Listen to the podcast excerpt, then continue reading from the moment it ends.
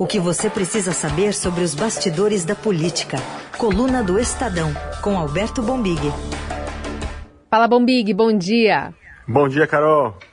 Começar falando sobre as investidas do presidente Bolsonaro contra as urnas eletrônicas, que acabou é, levando suspeitas né, para a lisura das eleições de 22, mas acabou também impondo ao governo a derrota da PEC do voto impresso no plenário da Câmara dos Deputados.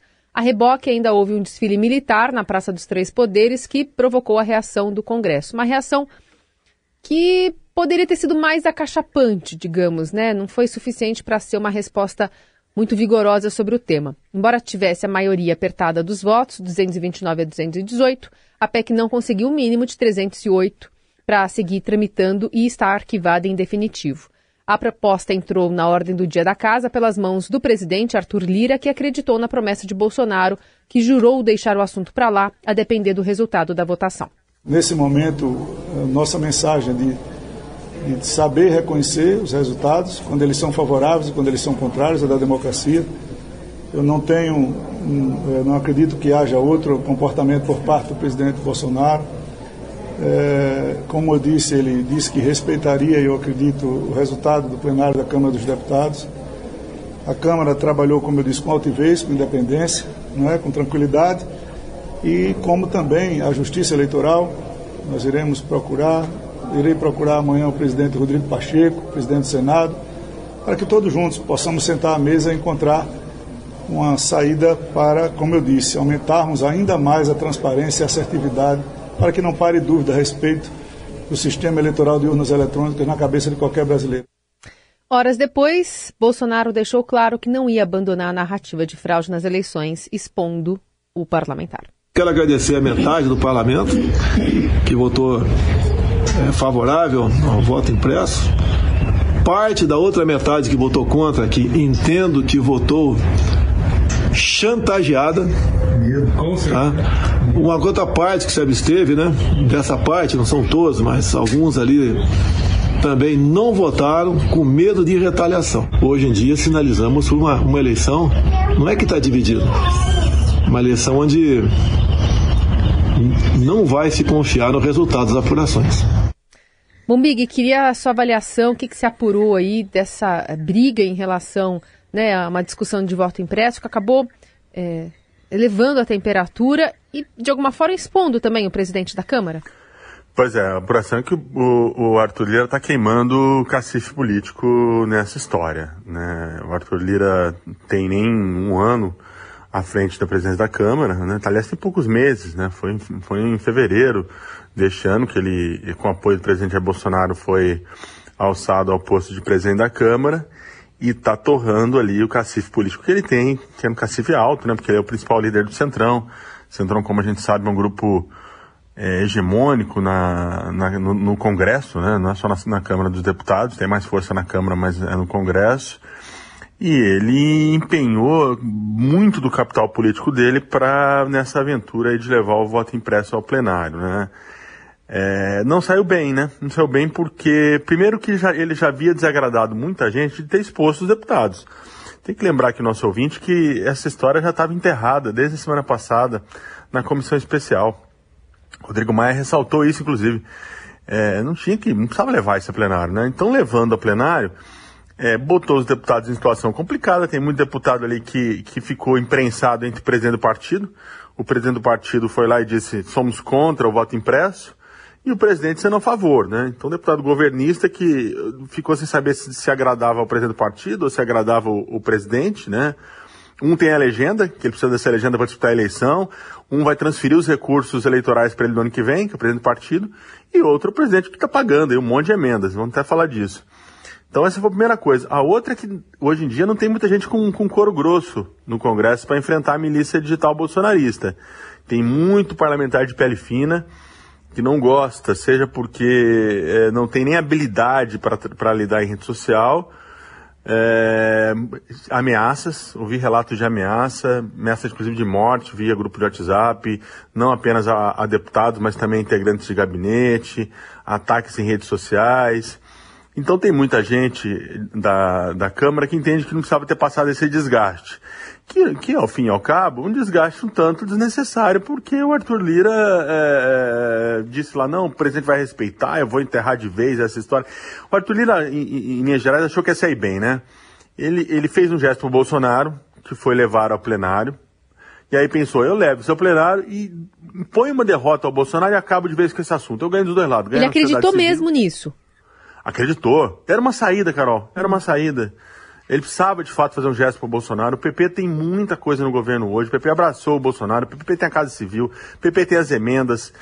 É, ele não quis, ele, ele, ele, ele não quis eh, se confrontar ao presidente. Devia ter se confrontado, devia ter ido ao Planalto, ter dito, olha, presidente, acabou, está errado na comissão especial, vai perder no plenário, vamos parar com isso aqui. Não quis. Achou que ia conseguir uma saída que ficasse bem com os dois lados, não ficou. Não ficou porque o presidente no dia seguinte, como a gente ouviu, estava criticando, ainda está criticando, está questionando o resultado das eleições. Então ele queimou aí capital político é, e isso, aos olhos da sociedade civil, pode parecer pouco, mas não. Na Câmara é muito importante. Hum. Nós vimos que o Maia começou o mandato muito forte.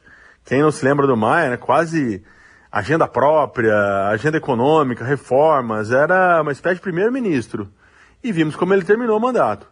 Terminou o mandato, não conseguiu eleger seu sucessor, sob ataque do Bolsonaro, sob ataque da esquerda porque não abriu impeachment. Então não foi uma semana boa para o Lira. Eu entendo que o Lira é, eu concordo com você plenamente, o resultado não foi acachapante, não foi uma derrota avassaladora para o Bolsonaro. Então o Bolsonaro continua com o discurso e o Lira, para mim, é quem sai como grande perdedor dessa, dessa história voto impresso na Câmara dos Deputados. Vamos ouvir também o que disse o Senado, né? O presidente Rodrigo Pacheco também descartou a possibilidade de pautar essa uma proposta semelhante no Senado, que tem também uma tramitação paralela lá, reforçou sua confiança na Justiça Eleitoral. Indagaram-me a respeito de uma PEC parecida que há no Senado Federal desde o ano de 2015, mas considero que esse pronunciamento da Câmara em relação a esse tema torna definitiva e resolvida esta questão, não cabendo ao Senado qualquer tipo de deliberação ou de tramitação de uma matéria com o mesmo objeto em função da decisão da Câmara dos Deputados. Eu quero reiterar a minha confiança na Justiça Eleitoral brasileira, que possa se desincumbir é, dos caminhos das eleições de 2022 com o máximo de lisura, sem qualquer tipo de fato que possa ser apontado em relação à fraude ou qualquer coisa que o valha, que tenhamos a normalidade do processo eleitoral no ano de 2022, pilar que é da democracia, do Estado de Direito. Esse assunto está resolvido. Nessa balança, você disse que perdeu Lira. Ganhou o presidente do Senado, que também é visto como uma terceira via? Não tenho dúvidas. É, usou a, a crise para se posicionar, é, obviamente a favor das instituições, a favor da democracia. Foi firme de um jeito, de um jeito que ele, que ele, que ele entende ser firme, né? Não é, ele não é um, um, um político estriônico, né? Tem um perfil ali de um político mineiro clássico, é, um moderado, né? Ele está tentando, como você disse, se classificar como uma terceira via de um perfil moderado. E usou a crise nesse sentido, né? É, no mesmo dia, inclusive, que a Câmara, que o Arthur está saiu correndo lá para tentar aprovar o voto impresso, teve que entrar na, na, na articulação, o, o Senado estava revogando a, a, a, Lei de Segurança Nacional, né? O famoso, como diz o, o chavão, entulho autoritário, né, e tal. Uhum. Então ele, ele sai bem dessa crise, né? Ele está cortejado, é, cortejado pelo, pelo, pelo PSD para ser, ser candidato a presidente, tem outras propostas, tem até uma ala dos tucanos aí hoje que cogita apoiá-lo, né, num, num, gesto de traição, podemos até falar um pouco disso melhor, Sim. traição aos candidatos que estão colocados em prévia, mas botar aí azeitona na empada do Rodrigo Pacheco, tentando construir uma terceira via, é, ele usou a crise bem. Ele usou a... É óbvio que é, pouco de longe, né? Ela não chegou muito no Senado, Sim. mas se posicionou, porque o Arthur também, a posição do Arthur desde o início é dúbia. A gente nunca viu o Arthur fazer um, um pronunciamento forte, né? É, com, ou pelo menos direto como esses que o Pacheco fez, defendendo a democracia, defendendo Às vezes tem um botão amarelo ali e tal, mas Nada muito Ele fala, forte, é, mas, né? isso, mas você percebe que daí entra no tom de ameaça, né? É. Não, tô sempre com o dedo no botão amarelo, isso, aquilo, outro. Esse caso não se tratava muito disso, né? Isso era uma ótima, eu acho que o país perdeu uma ótima oportunidade para todo mundo se posicionar assim fortemente, dizer, olha, peraí, daqui não passa, né? Uhum. Por que, que nós estamos discutindo isso neste momento? A gente falou isso semana passada, né? Há outras prioridades no país, tumultuar as eleições a quem interessa, esse tipo de coisa. Eu acho que o Rodrigo, o Pacheco foi um pouco nessa linha. Foi pouco não, ele foi bastante nessa linha de dizer outras prioridades, não tem que ter essa discussão, uhum. nossa posição é outra. E, e surfou essa onda, né? Política é muito assim, né? Tem que ter um, um cavalo passa real, tem que, os mais os mais atentos costumam montar. Falando ainda de terceira via e pensando um pouquinho mais em 2022, a coluna dessa semana também falou sobre o ex-presidente Lula, que estaria levando a sério a possibilidade do presidente nem disputar a eleição de 22, enfim, de não ter esse fortalecimento todo que se está imaginando. O que, que você traz para a gente dessa visão do outro lado? Pois é, eu conversei com gente que, bastante interlocutores do presidente Lula é, e o PT passou a considerar um cenário pelo menos considerar em privado, porque em público eles vão continuar uhum. forçando a polarização, interessa ao Lula a polarização e ao PT, mas em privado considerar um cenário que o Bolsonaro possa é, é, nem, nem estar na cédula no primeiro turno, na eleição do ano que vem, ou se tiver numa situação muito fraca, né? Uhum. Ou assim, em linhas gerais, está tá trabalhando com a, com a, hipótese de Lula ter outros oponentes, né? Principalmente na centro-direita, depende de ver o que vai sair dessa, dessa prévia do PSDB. O Ciro já está sendo um, um candidato muito um pré-candidato muito belicoso com relação ao Lula, né? Mas o Lula acha que o Bolsonaro está tá ficando muito isolado, é, comprando muitas brigas, e, e, particularmente, esse interlocutor do Lula me disse que a questão do Bolsonaro não ter partido. Hum, é, tá começando ajuda, a pesar mais. Está né? começando a pesar, porque essa briga do, do, do, Bolsonaro com o Tribunal Superior Eleitoral, né? É que acontece tanta coisa na política, mas assim, semana passada, não faz muito tempo, é. O Tribunal Superior Eleitoral abriu inquéritos contra o Bolsonaro, né? E, e, e, os presidentes dos partidos é, que, que o Bolsonaro negocia estão com muito medo de trazer ele para dentro e com isso trazer. Você vai botar dentro do seu partido um inimigo hoje do, do Tribunal Superior Eleitoral em ano de eleição, né? Uhum. Todo mundo sabe o poder do Tribunal Superior Eleitoral. Tá tudo na conta. Numa eleição, então ele vai ter, acha que essa dificuldade do partido é grande, ele precisa encontrar o partido. Acha também que tem uma instabilidade emocional ali no Bolsonaro, que às vezes eu também, a, a gente percebe, às vezes que ele sai do tom, que ele, que ele perde totalmente as estribeiras, não que ele tenha tido muito. E também sempre essa possibilidade de um impedimento, né? É, eu acho que vai ficando menor essa possibilidade a cada, a cada dia que passa, porém não descarta, não descarta essa, essa, essa hipótese. Uhum. É, o que seria bastante é, um cenário, se o Bolsonaro, um Bolsonaro, imaginar um Bolsonaro fora da eleição, uma hipótese ainda pouco provável, né? É, bagunçaria completamente esse cenário, né? Sim. Porque ainda há na sociedade um, um grupo que rejeita. Uma, a rejeição do Lula vem caindo, mas ela ainda é alta, né? É, os analistas imaginam ali que é, com ou sem Bolsonaro haverá uma candidatura anti-Lula, anti-petista na eleição.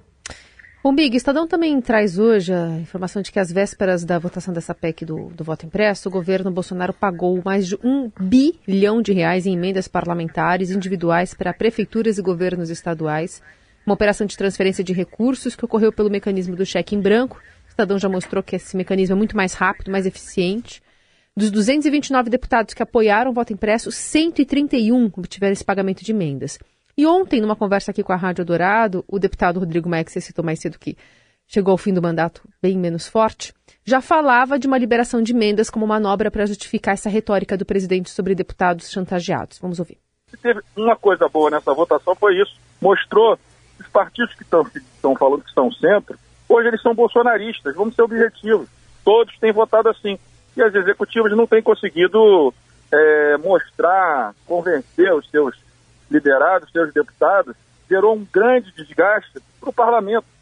Fortalece o presidente na, tua, na sua tese, menos mesmo com a derrota, até porque ele sabia que ia perder, mas operou firme com o tal do RP9. Porque se PSDB, MDB, DEM e PSD votaram com mais deputados a favor do que contra, é porque o governo usou a sua força, essa da emenda de relator, porque senão não teriam votado.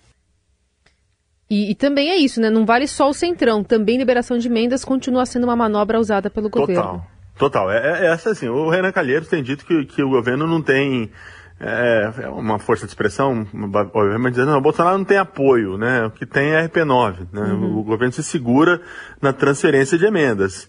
É, o Rodrigo Maia está falando um pouco isso, né? Quer dizer, não há um apoio ali, uma coalizão que segure o governo com divisão de, de, de poderes e de, de, tarefas, né? O famoso presidencialismo de coalizão. O que você tem hoje é, é, é uma, uma relação, é, é, para usar expressões do, do general Heleno ainda lá na, na campanha, de tomar lá da cá, né? Sim. Vamos, vamos para a negociação política caso a caso.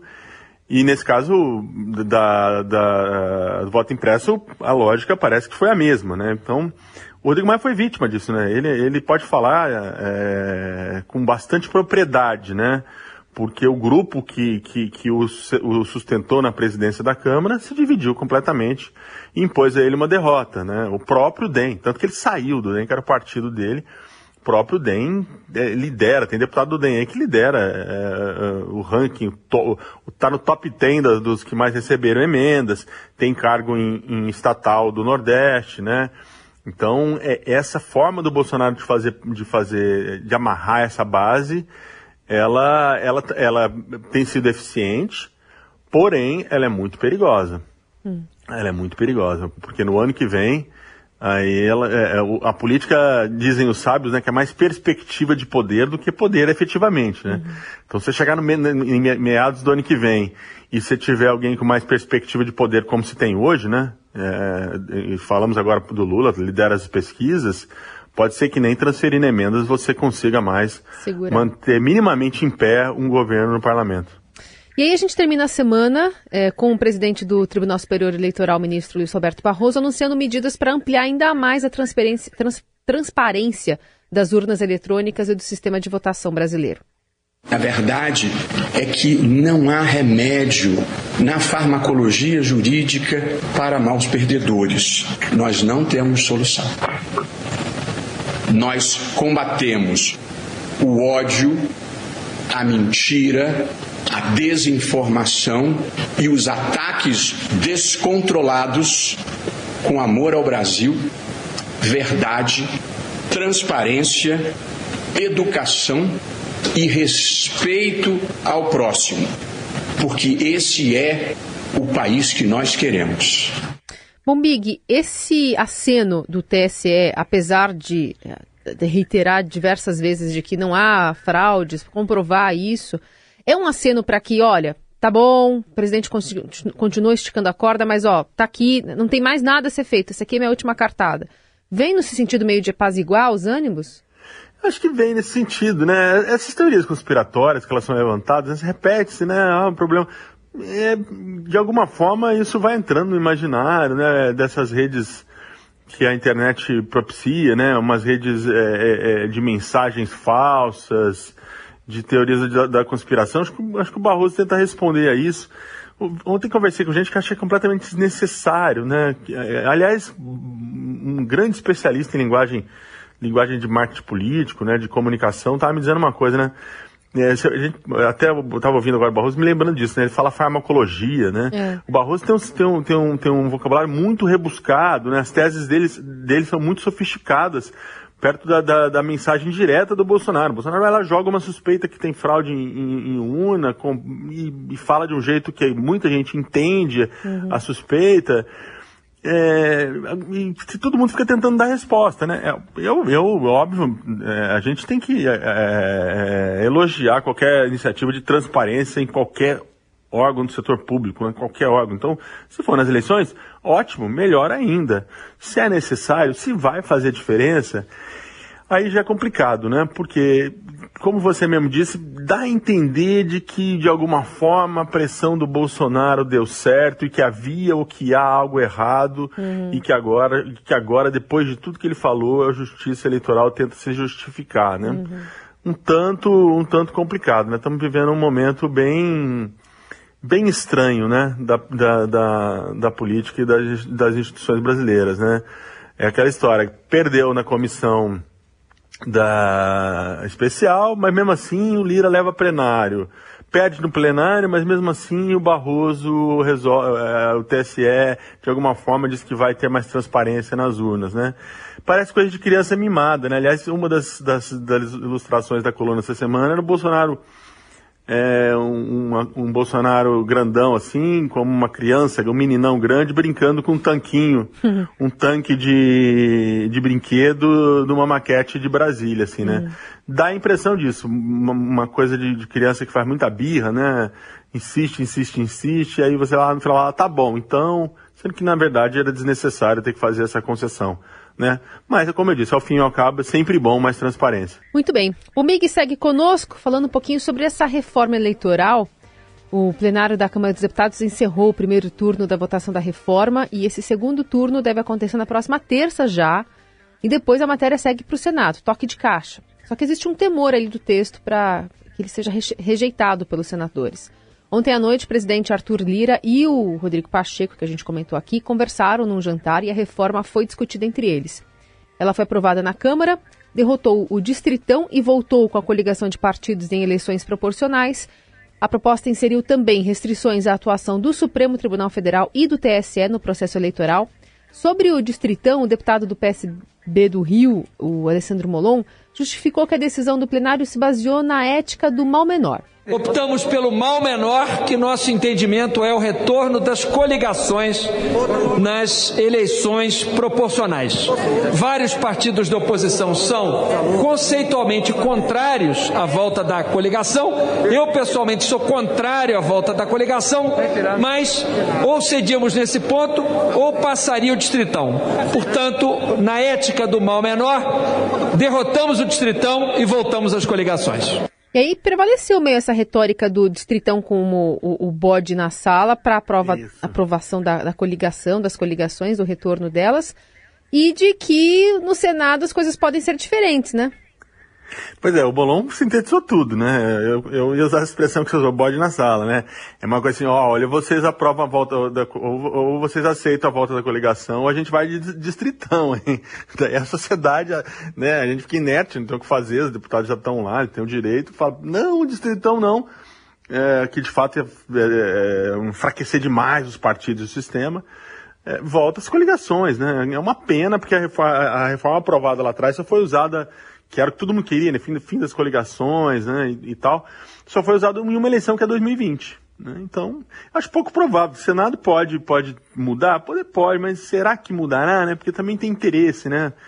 Na verdade, é, é, é só para resumir aqui para o nosso ouvinte, é, essas mudanças da Câmara, tem, do, do, da, feitas na Câmara, que agora vão para o Senado, tem apenas um único objetivo, é, é preservar os atuais mandatos estão criando uma regra para chegarem com mais chances de reeleição. Ponto. É isso. É, outro assunto para a gente tratar, que vocês inclusive destacam na coluna de Estadão de hoje, ainda sobre voto impresso, como é que essa votação é, expôs a crise dentro do PSDB? A gente é, falou aqui dessa semana dos 32 deputados, 14 é, foram a favor da proposta, apesar da indicativa do partido para votar contra. E um sempre esteve, né? Pois é, o, o PSDB escancarou que tem um pedaço dele que é, que é, que é bolsonarista, né? Ou pelo menos, pelo menos vota com o presidente, flerta com o presidente, que, que o termo que a gente quiser usar, sendo que é um partido que tem um, um é, dois, os, os, os três pré-candidatos que estão aí colocados como presidenciáveis, né? é, João Dória, Arthur Vigílio e, e, Eduardo Leite são oposição, são oposição ao presidente. Então não funciona, né? Você tem é, é, um discurso de oposição, porém sua, sua, sua bancada no Congresso está tá junto com com Bolsonaro em muitas coisas, e nesse caso não é nem junto com Bolsonaro, né? Junto com, com um, propostas históricas, posições históricas do PSDB. O PSDB é um partido que os grandes líderes deles estão vivendo um, um momento de ocaso, né? Estão deixando a cena política, não estão entrando mais nessa, nessa ah, costura, nessa coisa é, do, da, da raia da política mesmo, né? É, e, vive uma crise de identidade tremenda. Então, só para o nosso ouvinte ter, ter, se situar, tem uma ala do PSDB hoje, da qual o, o Aécio Neves, deputado federal Aécio Neves de Minas Gerais, faz parte, que trabalha para não ter candidatura própria a presidente. Não só isso, trabalha inclusive para ajudar a viabilizar a opção Rodrigo Pacheco numa conexão mineira, vamos dizer assim, porque o Aécio é, é mineiro, Rodrigo Pacheco é mineiro, eles se entendem bem, como um candidato por outro partido, pelo PSD, pelo DEM, por qualquer outra coisa. E aí o, o PSD, essa ala defende que o PSDB entraria com vice do, do, Pacheco ou de qualquer outro candidato. Então, a gente já tem noção de como está. O partido que sempre foi historicamente dividido, né? Entre Aécio e Alckmin, Alckmin, Serra, não sei o quê. Agora ele não é mais nem divisão. Agora é um, um é um ajuntado de forças, cada uma puxando, puxando para um lado. E quando cada um puxa para o lado, a tendência de ficar inerte, de ficar parado no mesmo lugar é muito grande. Hum. Bom, outro assunto que a gente destaca aqui, até para finalizar essa semana, teve um bate-boca pesado, marcando a reunião da CPI da Covid de ontem, que ouvia né, o deputado é, Ricardo Barros, líder do governo.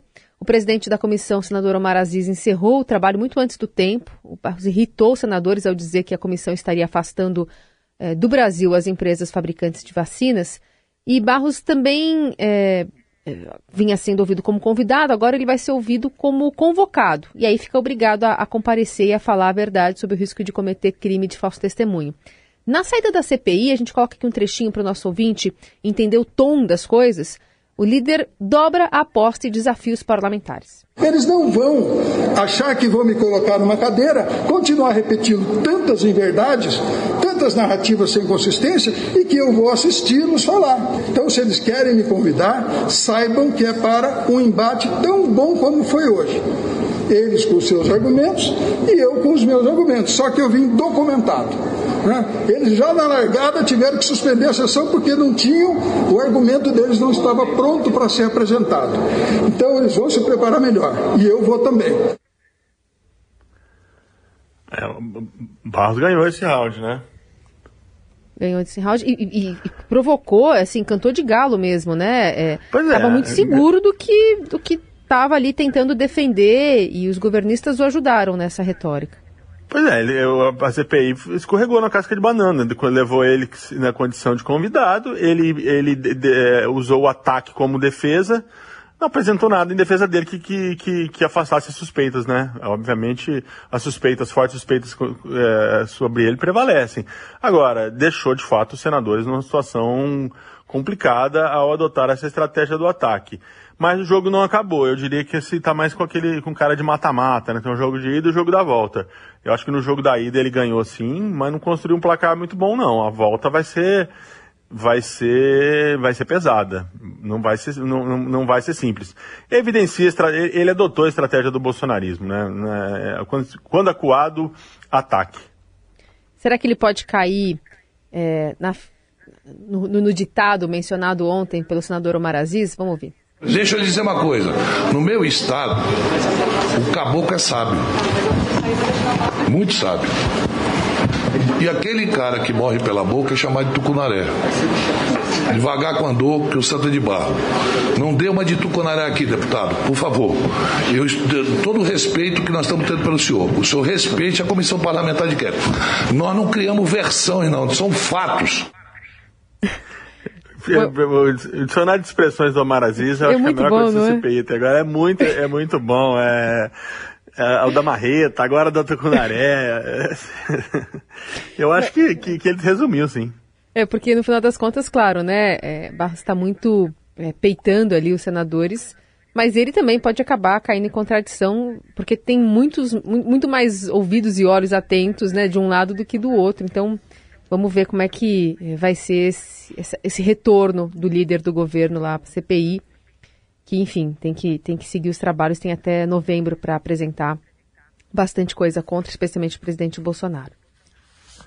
É Bom, isso aí, esse jogo tem aberto. Tem aberto. Queria colocar para você aqui uma música para a gente encerrar, que talvez faça uma relação com é, essas promessas né, que são feitas aí em Brasília, tem muita coisa acontecendo ali entre, por exemplo, o presidente da, da Câmara dos Deputados, Arthur Lira, com o presidente da República, que parece não ter sido muito fiel ali ao que prometeu ao parlamentar. Ele disse que respeitaria, eu acredito, o resultado do plenário da Câmara dos Deputados. Hoje em dia sinalizamos uma, uma eleição, não é que está dividida, uma eleição onde não vai se confiar no resultado das apurações. Mas é mentira, é.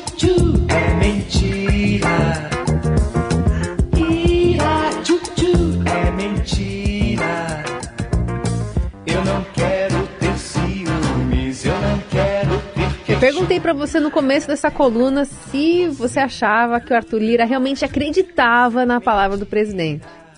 Ah, se, eu acho que, que acredita, se acreditava, não acredita mais, né? Excelente aqui nossa, essa contribuição do nosso Emanuel, né?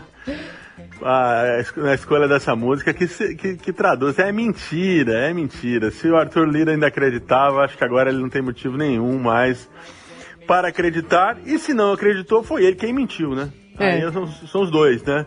Mas acho que o Arthur saiu, saiu, saiu pendurado, ficou pendurado no pincel nesse episódio. Acho que ele imaginou que o Bolsonaro ia sossegar assim e agora aprendeu que, que, que não sossega.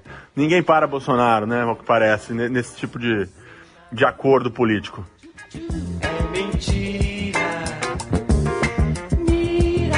E é com o Marcos Vale que a gente também dá um tchau aqui pro Bombig, que volta na semana que vem com mais esse apanhado da semana.